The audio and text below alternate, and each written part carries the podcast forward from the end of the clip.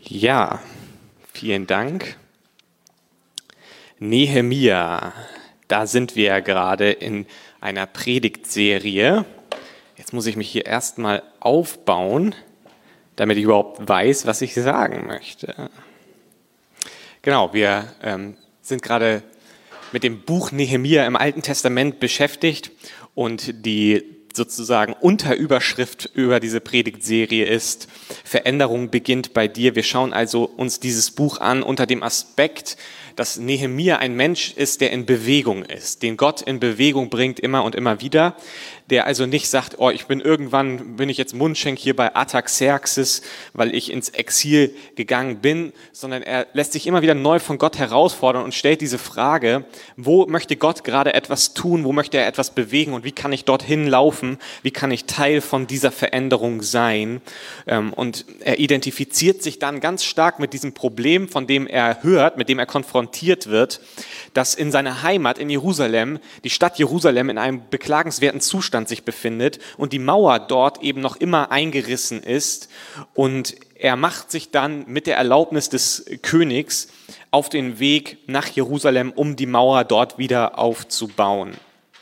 Und wir haben gestartet mit dieser Predigtserie und haben uns so ein bisschen das erste und das zweite Kapitel angeschaut und dann letzte Woche haben wir uns die nächsten Kapitel angeguckt, immer unter diesem Aspekt Veränderung beginnt bei dir. Wie können wir Veränderung in unserem Leben und durch unser Leben sehen? Und wie möchte Gott in unserem Leben dabei wirken? Und heute wollen wir uns drei weitere Kapitel anschauen mit dieser Frage eben, wie kann Veränderung in meinem Leben gelingen? Wie kann Veränderung durch mein Leben gelingen? Und ich möchte starten mit Nehemia Kapitel 6. Da schauen wir jetzt also rein und die Verse 1 bis 4 möchte ich lesen. Und dort heißt es, Sanballat, Tobia, der, der Araber Geshem und unsere übrigen Feinde erfuhren, dass ich die Stadtmauer wieder aufgebaut hatte und dass sie keine Lücken mehr aufwies. Nur die Torflügel hatten wir noch nicht eingesetzt. Da ließen Sanballat und Geshem mir ausrichten, wir wollen uns mit dir in Kefirim in der Ebene von Ono treffen. Weil sie aber einen Anschlag gegen mich planten, schickte ich Boten zu ihnen und ließ ihnen sagen, ich kann nicht kommen, denn wir führen hier ein großes Werk aus. Die ganze Arbeit müsste unterbrochen werden, wenn ich eurer Aufforderung folgen würde. Noch viermal schickten sie mir dieselbe Botschaft und jedes Mal gab ich ihnen die gleiche Antwort. Wir haben von diesen Personen schon in der letzten Woche gelesen, die ich hier eben genannt habe. Und in der letzten Woche, vielleicht erinnert sich der eine oder andere, haben sie einen Angriff geplant, also einen sehr offensichtlichen Angriff auf Jerusalem und auf die Bautätigkeiten, die dort liefen. Und Nehemia hat reagiert, indem er zu Gott gebetet hatte um diesem Widerstand zu begegnen. Und gleichzeitig hat er Erwachen aufgestellt, also ist ganz praktisch aktiv geworden, hat eine Strategie entwickelt, um sich zu verteidigen. Und wir haben uns dann eben damit auseinandergesetzt, wie gehen wir eigentlich mit Widerstand in unserem Leben um, wenn wir gerade in einer Veränderungsphase sind, wenn wir etwas verändern wollen in unserem Leben und Widerstand kommt. Und heute, wenn wir jetzt in Nehemiah Kapitel 6 hineinschauen, sind wir wieder mit Widerstand in gewisser Weise konfrontiert, aber in in einer leicht abgewandelten Form, nämlich eher in der Form von Ablenkung. Und mir ist dabei aufgefallen, dass ähm, diese beiden Formen des Widerstandes oder des Angriffes, die, die sind mir sehr bekannt aus dem Bereich Essen.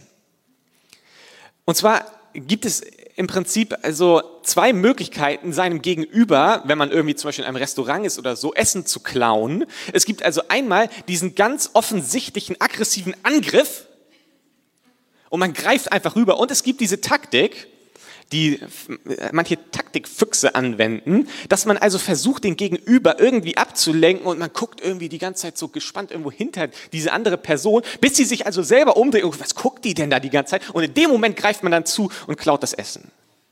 Das sind ja so die beiden Taktiken. Und interessanterweise, diese Woche bin ich mit beiden Taktiken konfrontiert gewesen. Anfang der Woche war ich in einer Situation, da saß ich mit meinem Bruder an einem Essenstisch und ich war gerade dabei, so eine ähm, Nektarine oder ein Pfirsich. Ich weiß nicht, ich kenne den Unterschied nicht. Also es war auf jeden Fall eins von beiden. Ähm, genau weiß ich es nicht. Aber ich habe das halt auf jeden Fall so gerade geschnitten und so weiter. Und als ich da schneide und das schon für alles so für mich vorbereite, plötzlich greift er rüber und greift nach einem dieser Teile von diesem Pfirsich oder dieser Nektarine. Und ich war so perplex in diesem Moment, aber erinnerte mich natürlich an die Predigt letzte Woche, dass man also Widerstand auch begegnen muss. Und ich hatte meine Hände nicht frei, weil in der einen Hand hatte ich halt noch einen Teil von dieser Nektarine und in der anderen Hand hatte ich noch dieses scharfe Messer. Und mir blieb also nichts anderes übrig, als mit dem Messer auf seine Hand einzustechen. Und ich hatte das irgendwie alles ein bisschen irgendwie ja, unterschätzt, glaube ich, die ganze Situation. Auf jeden Fall blutete er dann. äh, ich glaube, mittlerweile sollte die Wunde verheilt sein, aber äh, das war halt so diese erste Situation, wo ich mit Widerstand äh, konfrontiert gewesen bin oder beziehungsweise wo ich widerstehen musste, als jemand mein Essen klauen wollte. Dann äh, zum Ende hin der Woche war ich mit meiner Frau, wir äh, aßen zusammen, jeder für sich im Prinzip ähm, einen ein Kumpier. Das ist ja so eine, äh, so eine Kartoffel, wo dann so Sachen drin sind. Ne? Und ähm, meine Frau hatte irgendwie schneller gegessen als ich und war schon fertig. Und wir saßen draußen vor so einem, so, so einem Imbiss und ähm, ich war noch nicht fertig. Und dann verwickelte sie mich in ein Gespräch und plötzlich fing sie an, über Balkone zu philosophieren und lenkte die Aufmerksamkeit auf einen Balkon da hinten, ja, wie der da so rangebaut ist und nur da bei der Wohnung und so weiter. Und ich fragte mich schon, wieso ist sie jetzt plötzlich an Balkonen interessiert? Also Balkon ist auch kein romantisches Thema beim Date, finde ich so. Also wieso jetzt Balkone? Und auf jeden Fall, ja, stimmt, der Balkon da und so weiter. Und als ich mich umdrehte, plötzlich hatte sie wieder was auf ihrem Löffel. Erstaunlicherweise, obwohl sie ja eigentlich nichts mehr hatte. Es sind also diese beiden Formen von Angriff, denen wir hier auch im Buch Nehemia begegnen. Diese eine Situation, was wir uns letzte Woche angeschaut haben, war dieser offensichtliche Angriff, dieses offensichtliche Greifen nach der Stadt Jerusalem. Und diese Woche sehen wir eine Form von Ablenkung. Es ist viel subtiler und Nehemia wird mit einer anderen Form des Widerstandes konfrontiert. Es ist ähnlich, aber weniger offensichtlich. Und wir hatten letzte Woche gesehen, dass der erste Angriff gescheitert war. Und jetzt versuchen sie, den Leiter dieser ganzen Veränderung, die Person, mit der diese Veränderung auch irgendwie verknüpft ist, vom Bau zu entfernen, um ihn dann zur Strecke bringen zu können. Wir lesen davon, was wir eben gerade in den Versen 1 bis 4 gesehen haben, dass die Mauer fertig gebaut ist, überwiegend. Es fehlen nur noch die Torflügel, die noch eingesetzt werden müssen. Und insgesamt scheint also diese Aktion, diese Veränderung schon sehr weit gekommen zu sein und es ist der Moment, in dem Nehemia versucht wird, oder in dem man versucht, Nehemia durch eine Ablenkung von seinem Weg abzubringen. Und die Frage ist, wie reagiert Nehemia auf diese Ablenkung? Und ich glaube, die Antwort, die wir in diesen Versen finden, ist, er reagiert mit einem ganz klaren Berufungsbewusstsein, einer ganz klaren Vision. In Vers 3 heißt es, dass er Boten schicken ließ und er ließ diesen Angreifern, diesen Widerständlern sagen, ich kann nicht kommen, denn wir führen hier ein großes Werk aus. Die ganze Arbeit müsste unterbrochen werden, wenn ich eurer Aufforderung folgen würde. Es ist also schon fast eine, also er bekommt diese Anfrage, die klingt schon wieder fast höflich. Komm doch mal raus, wir müssen uns unterhalten hier und so weiter. Und mit einer gewissen Arroganz, ja fast einer Sturheit, sagt Nehemia, nö, ich habe hier ein wichtiges Werk zu tun. Wir haben so ein wichtiges Werk hier zu tun. Es wäre nicht richtig, wenn ich jetzt woanders hingehen würde und das Werk, dieses so wichtige Werk unterbrechen müsste. Es ist also so, dass Nehemia ganz genau weiß, was aktuell seine Aufgabe ist und wie wichtig diese Aufgabe ist. Es gibt nichts Wichtigeres in diesem Moment für Nehemia als diese Veränderung, die geplant ist. Nichts anderes hat seine Aufmerksamkeit verdient. Man könnte geradezu sagen, dass er geistliche Scheuklappen hat. Und so kann man fragen, in unser eigenes Leben hineingesprochen, wenn wir über das Thema Veränderung sprechen, wo gibt es Bereiche in unserem Leben oder wo gibt es Veränderungen, die wir anstoßen müssen, die unsere volle Aufmerksamkeit verdient haben? Wo es im Moment, wo man sagen muss, nichts anderes darf mich hindern an diesem großen Werk, was ich tun muss, weil ich muss diesen Bereich in meinem Leben, ich muss diese Sache, ich muss die jetzt angehen, ich muss das verändern, ich muss das endlich zu Ende bringen.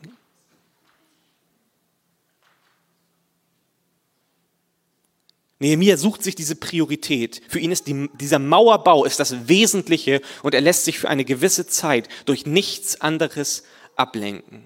Ja, natürlich gibt es viele wichtige Dinge in unserem Leben. Natürlich gab es auch bei Nehemia viele andere wichtige Dinge. Aber in diesem Moment weiß er ganz genau, nichts darf meine Aufmerksamkeit wegziehen von diesem Mauerbau.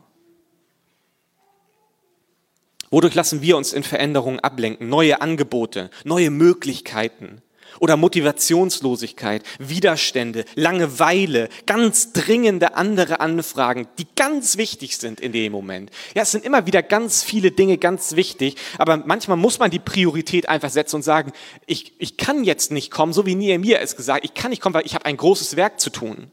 Ich habe eine Veränderung, die Gott mir aufs Herz gelegt hat und ich werde nicht irgendetwas anderes tun, bevor ich diese Veränderung abgeschlossen habe. Es ist diese positive Sturheit, die wir bei Nehemiah sehen und es ist wirklich eine Sturheit, denn wir lesen in Vers 4, dass viermal noch kommen diese Gegner von Nehemiah, viermal bitten sie ihn, komm doch, wir müssen uns unterhalten, komm doch, komm doch und viermal gibt Nehemiah die exakt gleiche Antwort. In der schwedischen und in der norwegischen Sprache habe ich mir sagen lassen, heißt es nicht Alexander der Große, sondern Alexander der Sture. Größe setzt auch manchmal eine gewisse Sturheit voraus. Ich bleibe stur bei dem, von dem ich weiß, dass es meine Berufung beziehungsweise meine Aufgabe zur Veränderung ist. Genau das zeigt Nehemia hier. Und das Resultat dieser Sturheit lesen wir dann in Nehemia Kapitel 6, Verse 15 bis 16. Und dort heißt es, die Mauer wurde nach 52 Tagen, am 25. Tag des Monats Elul, fertig. Als unsere Feinde aus den Völkern ringsum das hörten, bekamen sie Angst und verloren allen Mut, denn sie erkannten, dass unser Gott uns geholfen hatte.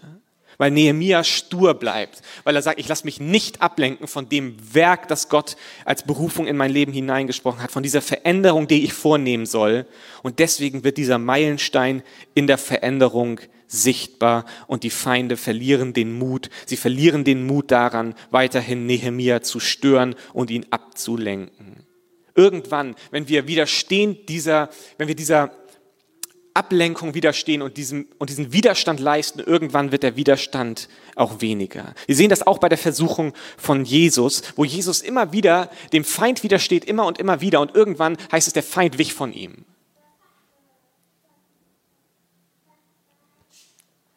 Ich habe mir die Frage gestellt, wie viele Briefe eigentlich der amerikanische Präsident jeden Tag bekommt. Und ich habe versucht, das zu googeln, das war gar nicht so einfach.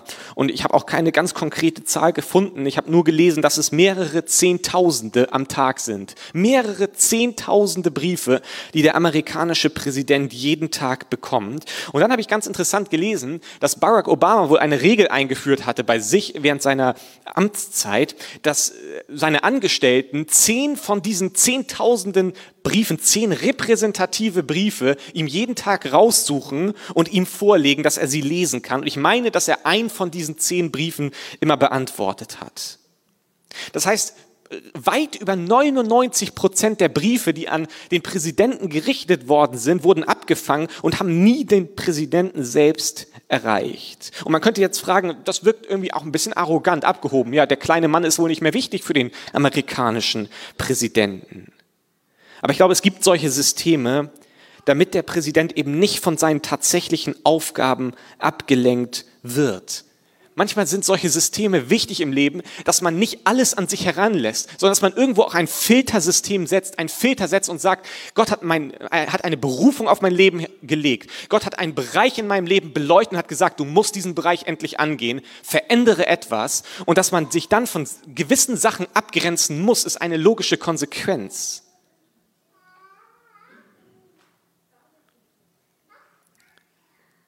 Der amerikanische Präsident hat gewisse Aufgaben und denen soll er nachkommen. Man könnte es vergleichen und sich die Frage stellen, also wenn ich jetzt eine Reform des Rentensystems anstreben würde, dann wäre, glaube ich, der Bürgermeister von Geestach die falsche Ansprechperson.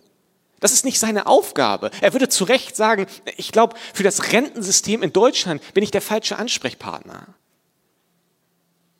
Aber wie man zum Beispiel ein angenehmeres Leben in Geesthacht ermöglichen könnte. Darüber würde er mit einem wahrscheinlich sprechen.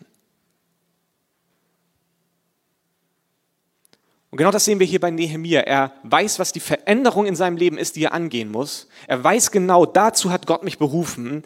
Und er lässt sich nicht ablenken von den Anfragen der Feinde, sondern gibt immer wieder die gleiche Antwort. Halt, stopp. Ich habe gerade ein wichtiges Werk zu tun. Gott hat mich berufen. Ich kann mich darum nicht kümmern. Kommt zu einem späteren Zeitpunkt wieder. Vielleicht klappt es dann. Aber jetzt habe ich eine Aufgabe zu tun und der muss ich mich widmen.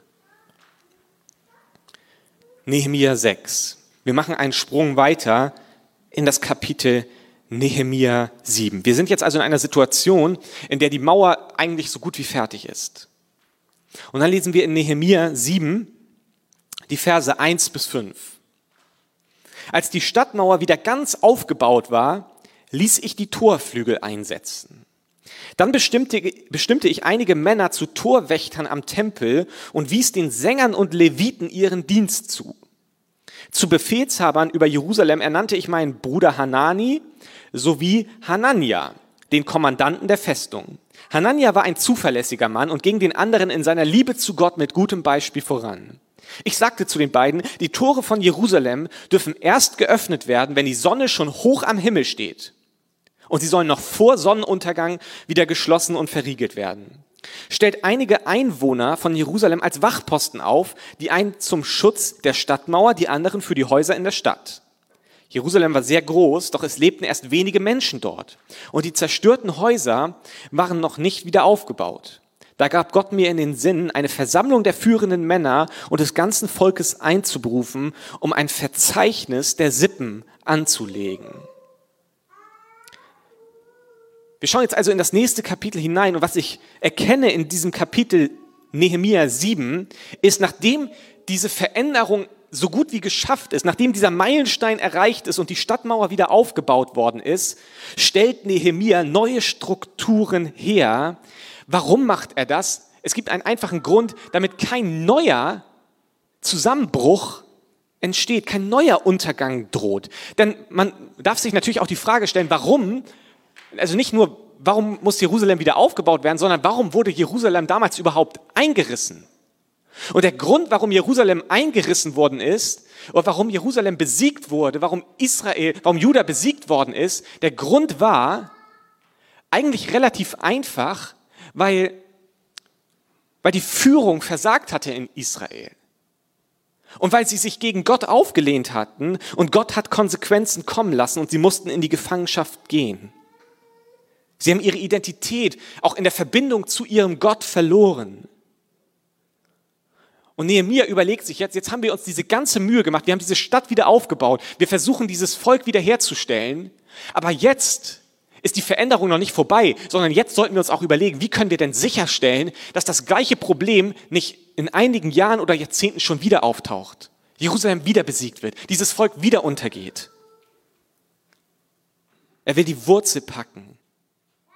Er will darauf achten, dass es nicht unter der Oberfläche weiter fault, dass es nach außen hin schön aussieht, oh, eine neue Mauer, oh, wie schön, aber innen im Volk fängt es an, wieder zu faulen und das gleiche Problem entsteht schon wieder. Und so lesen wir davon, dass er nach der Fertigstellung der Mauer neue Strukturen schafft, um die Veränderung beständig zu erhalten. Dafür braucht er eine starke Struktur, um Veränderungen in unserem Leben, die wir angestoßen haben, die wir zu einem gewissen Erfolg geführt haben, zu erhalten, braucht es manchmal gewisse Strukturen. Was sehen wir hier in diesen Versen, die ich eben gelesen habe? Das erste, was wir in Vers 1 sehen, ist, dass er Türhüter oder Torhüter, Sänger und Leviten neu einsetzt.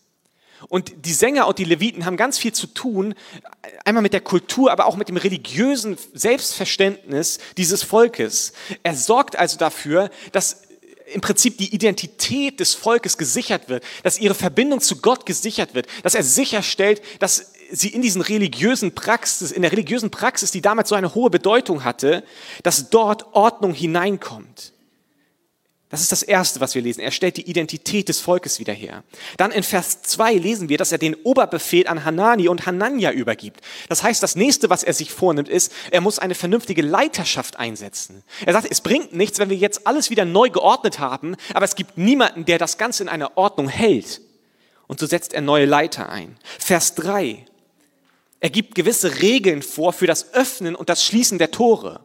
Es geht ihm um die Sicherheit. Er fängt an, ein Sicherheitssystem einzurichten und sagt, wir müssen mit dieser Stadtmauer und mit diesen Toren müssen wir auch umgehen lernen. Wir müssen sie auch nutzen, sodass sie der Sicherheit der Stadt dienen. Er führt gewisse Sicherheitsmechanismen ein.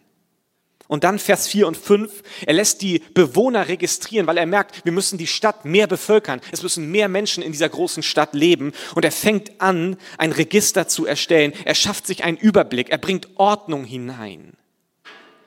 Und so merken wir, dass Nehemiah ganz akribisch an Strukturen arbeitet. Er arbeitet sowohl an den Symptomen. Erst arbeitet er an den Symptomen, er baut die Stadtmauer wieder auf.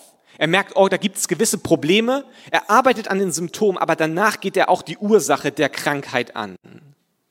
Wir könnten das Beispiel einer Sucht nehmen oder den Umgang mit Geld als anderes Beispiel. Oder man kann auch unsere Gesundheit als Menschen als Beispiele heranziehen. Manchmal braucht es gewisse Feuerlöscher.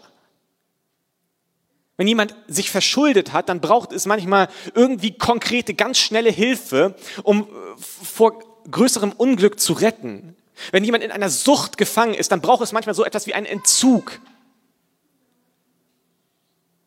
Wenn jemand gesundheitlich Probleme hat, dann braucht er manchmal eine Operation. Aber dann gibt es auch so etwas wie ein Brandschutzkonzept.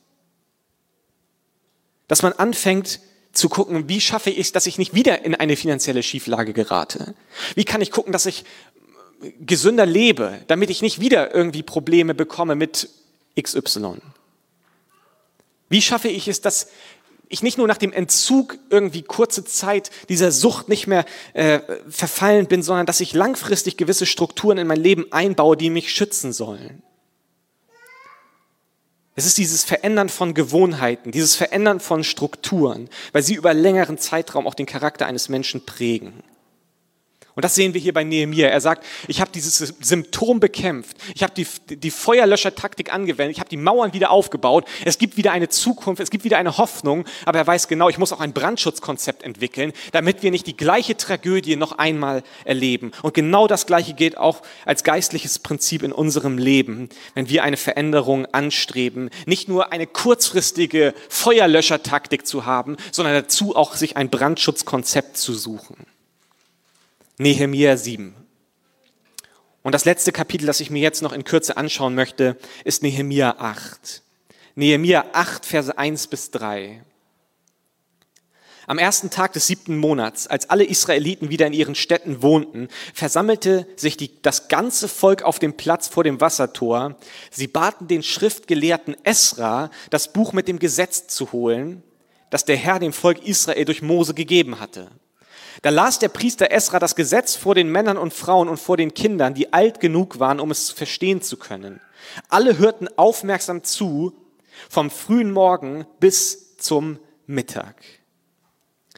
Der Neuanfang, den Nehemia für dieses Volk möchte, der Neuanfang ist gekennzeichnet durch eine Rückbesinnung auf das Wort Gottes. Der Schriftgelehrte Esra wird aufgefordert, lies das Wort Gottes vor, lies es laut vor, vor dem ganzen Volk, Männer, Frauen und Kinder. Sie hören den halben Tag zu, wie die Bibel gelesen wird. Das müssten wir auch mal wieder machen. Ne? So morgens um acht treffen wir uns und bis 13 Uhr lesen wir stumpf aus der Bibel vor. Ich glaube, die Aufmerksamkeit wäre schnell verflogen. Und doch macht Vers 3 hier in diesem Bibeltext so deutlich, mit welcher Aufmerksamkeit, mit welcher Fokussierung Israel dem Wort Gottes zugehört hat. Es ist so eine, es ist eine Veränderung, die gestützt ist, die gebaut ist auf dem Wort Gottes. In jeder Veränderung, immer dann, wenn wir in unserem Leben etwas verändern wollen, wenn wir den Eindruck haben, Gott möchte durch uns etwas verändern, brauchen wir Zeiten der intensiven Auseinandersetzung und der Rückbesinnung auf das Wort Gottes.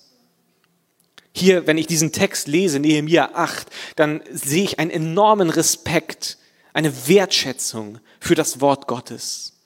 Und es zeigt sich daran, dass die Israeliten sich viel Zeit nehmen. Es ist eine Frage der Priorität für sie. Ja, sie hätten wahrscheinlich auch ihre Häuser noch weiter einrichten können. Sie hätten vielleicht die netten neuen Freizeitparks in Jerusalem nutzen können, falls es sie schon gab. Weil sie nehmen sich die Zeit. Sie sagen, es ist eine Priorität für uns, dass wir uns mit dem Wort Gottes auseinandersetzen. Und dann lesen wir in Nehemiah 8, Vers 8, ein paar Verse weiter. Sie lasen laut aus dem Buch vor und erklärten Abschnitt für Abschnitt, damit das Volk es wirklich verstehen konnte. Und das zeigt mir eigentlich, dass, welche Erfahrung ich auch heute noch mache, dass Wort Gottes Studium, Bibel lesen kann schwierig werden, wenn man niemanden hat, der uns auch manchmal darin anleitet, der uns Dinge erklärt, manchmal Abschnitt für Abschnitt Dinge zu erklären, Dinge durchzusprechen. Es erinnert mich an Apostelgeschichte 8, Vers 30 bis 31, wo wir von einer Situation lesen. Und dann heißt es, Philippus lief hin und hörte, dass der Mann laut aus dem Buch Jesaja las. Und er fragte den Äthiopier, der also die Bibel gelesen hatte, fragt, Philippus fragt ihn, verstehst du eigentlich, was du da liest? Und er erwiderte, nein. Wie soll ich das denn verstehen, wenn es mir niemand erklärt? Und er bat Philippus einzusteigen und sich neben ihn zu setzen und Philippus erklärt das Wort Gottes. Hast du die Erfahrung schon mal gemacht, dass du für dich die Bibel liest und dass es Momente gibt, Stellen gibt, wo du einfach gar nichts verstehst? Willkommen. Wir brauchen manchmal Menschen, die uns das Wort Gottes aufschließen. Ich brauche Leute, die es mir erklären und manchmal darf ich es anderen Leuten erklären. Und genau das findet hier statt in Nehemiah. Sie resignieren nicht am Wort Gottes, weil sie sagen, oh, das verstehe ich nicht, sondern sie sagen, hey, haben wir irgendwo Leute, die uns das erklären können? Weil wir wollen es verstehen. Wir wollen verstehen, was Gott uns sagen möchte. Wir wollen uns daran ausrichten, an diesem Wort Gottes. Manchmal muss der Sinn angegeben werden, so wie wir es hier in Nehemia lesen. Wo hast du deinen Austausch? Wer erklärt dir das Wort Gottes? Wem erklärst du das Wort Gottes? Das ist eines der großen, der großen Privilegien an Gemeinde, warum ich glaube, dass Christsein isoliert alleine nicht funktioniert, weil man dreht sich um sich selbst, man dreht sich in seinen eigenen Gedanken, man versucht immer mit seiner eigenen Kapazität das Wort Gottes auszulegen, aber es braucht manchmal eben die anderen, die einem den Blickwinkel geben. Und deswegen liebe ich Gemeinde, deswegen ist Gemeinde so wichtig, weil man diesen Austausch hat über das Wort Gottes. Diese Gemeinde, sie ist gegründet auf dem Wort Gottes. Jede Veränderung, die wir anstoßen, jede Veränderung, die wir uns ersehnen im Leben von Menschen, jede Veränderung, die ich bei mir sehnsüchtig erwarte, sie muss gegründet sein auf dem Wort Gottes. Sie muss ihr Fundament haben in dem Wort Gottes. Diese Gemeinde, sie ist gegründet auf dem Wort Gottes. Deswegen haben wir damals, als wir den Grundstein gesetzt haben, diesen Mauerstein gesetzt, haben wir ein Wort Gottes hineingetan. Als Symbolik, es, diese Gemeinde ist gegründet auf dem Wort Gottes, nicht auf Steinen, nicht auf Menschen, die fehlerhaft sind, sondern zuallererst ist es gegründet auf Gott und seinem ewigen Wort. Manchmal, ich war ja damals in der Situation, dass ich diesen Grundstein einsetzen durfte, diese, diesen Mauerstein, und manchmal habe ich tatsächlich Angst, dass der Tag kommt, dieses Gebäude wird super gut funktionieren, alles steht und so weiter. Und plötzlich fällt dieser eine Stein raus, den ich da eingemauert habe. Aber dann habe ich mir überlegt, das wäre gar nicht schlimm, weil dann würde zum Vorschein kommen, wofür diese Gemeinde steht. Sie ist gegründet auf dem Wort Gottes.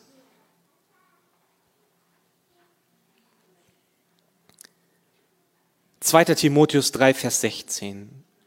Denn die ganze heilige Schrift ist von Gott eingegeben. Sie soll uns unterweisen, Sie hilft uns, unsere Schuld einzusehen, wieder auf den richtigen Weg zu kommen und so zu leben, wie es Gott gefällt. Ich möchte das nochmal lesen.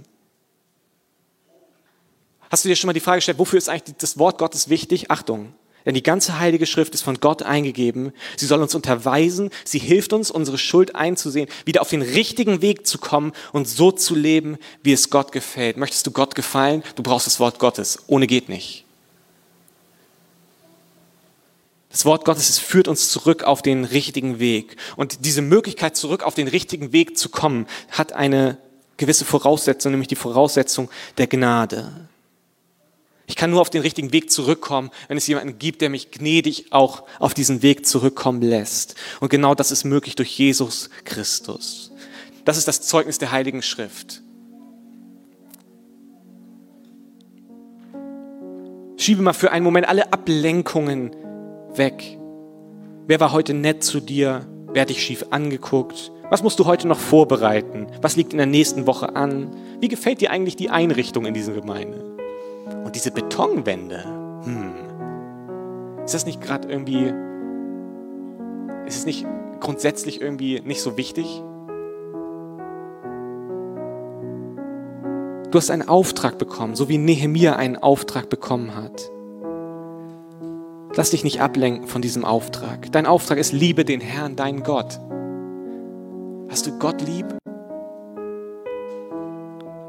Was bedeutet es, Gott lieb zu haben? Ja, das Wort Gottes sagt uns das. 1. Johannes 5, Vers 3. Denn Gott lieben heißt nichts anderes als seine Gebote befolgen und seine Gebote sind nicht schwer. Die Liebe zu Gott zeigt sich darin, in dem Wunsch, in der Sehnsucht danach, Gott, ich möchte dir gefallen. Gott, ich möchte das tun, was du willst. Ich möchte nicht meinen eigenen Weg gehen. Ich möchte nicht mein eigener Herr sein, sondern du sollst mein Herr sein. Darin zeigt sich Liebe Gottes oder die Liebe zu Gott. Das ist dein Auftrag. Liebe den Herrn, dein Gott. Mit ganzer Hingabe liebe ihn. Gott, was willst du für mich? Was willst du für mein Leben? Wir predigen keine billige Gnade, dass es völlig egal ist, wie ein Mensch lebt, dass es völlig egal ist, wie wir uns zu Gottes Geboten verhalten, sondern wir predigen immer auf der Schrift stehend, auf der Heiligen Schrift stehend, eine bedingungslose Annahme, bedingungslose Gnade.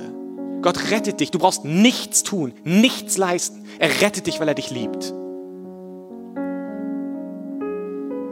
Jesus kommt als Mensch auf diese Erde, lässt sich ans Kreuz schlagen für unsere Schuld, bevor, sich, bevor du dich dafür entscheiden konntest, dieses Geschenk der Gnade anzunehmen. Es ist bedingungslos. Aber die Ernsthaftigkeit dieser Entscheidung für Jesus, zu sagen, ja Jesus, dieses Gnadengeschenk, das möchte ich annehmen. Ich möchte zu dir gehören, Jesus. Die Ernsthaftigkeit bestätigt sich darin, ob wir den Wunsch haben, Gott gegenüber gehorsam zu leben ob wir den Wunsch haben, die Sehnsucht in uns ist. Gott, ich möchte dir gefallen, weil du so gnädig bist. Du hast mich ohne Bedingung, ohne irgendetwas, was ich leisten muss, hast du mich angenommen. Und jetzt möchte ich dir gefallen. Ich möchte für dich leben. Gibt es einen Bereich in deinem Leben, den du verändern möchtest? Gibt es eine Veränderung, die Gott durch dich tun möchte? Lass dich nicht ablenken. Schaffe Strukturen in deinem Leben, die diesem Zweck dienen. Und sei, sei fokussiert auf das Wort Gottes. Finde dein Fundament im Wort Gottes.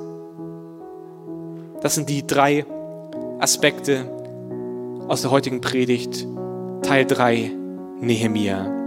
Himmlischer Vater, ich möchte dir Danke sagen für diesen Sonntagmorgen. Ich möchte dir Danke sagen für dein Wort, das du uns gegeben hast.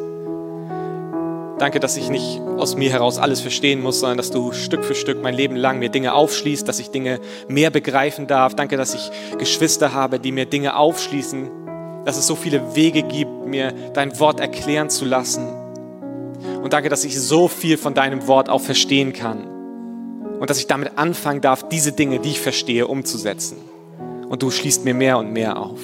Danke für deine bedingungslose Gnade, dass du mich gerettet hast, obwohl ich nichts geleistet habe. Dass du für mich gestorben bist am Kreuz, bevor ich mich für dich entscheiden konnte. Und ich bin so begeistert von deiner Gnade, Herr, von deiner Liebe zu uns Menschen, dass ich wirklich diesen Wunsch in mir trage. Ich möchte dir mehr gefallen, Herr. Ich möchte mehr so leben, wie es dir gefällt. Und wenn das auch dein Gebet ist, darfst du dich gerne darin einschließen. Herr, hilf mir, das in meinem Leben umzusetzen, was du mir gezeigt hast. In dunkle Bereiche meines Lebens dein Licht hineinstrahlen zu lassen und mir Nehemia und das, was du in deinem Wort sagst, zum Vorbild zu nehmen, um diese Veränderung auch umzusetzen. Wir danken dir, Herr, für Gemeinde, wir danken dir für diesen wunderschönen Tag. Wir danken dir, dass es uns so gut geht in diesem Land. Wir preisen deinen Namen. Amen.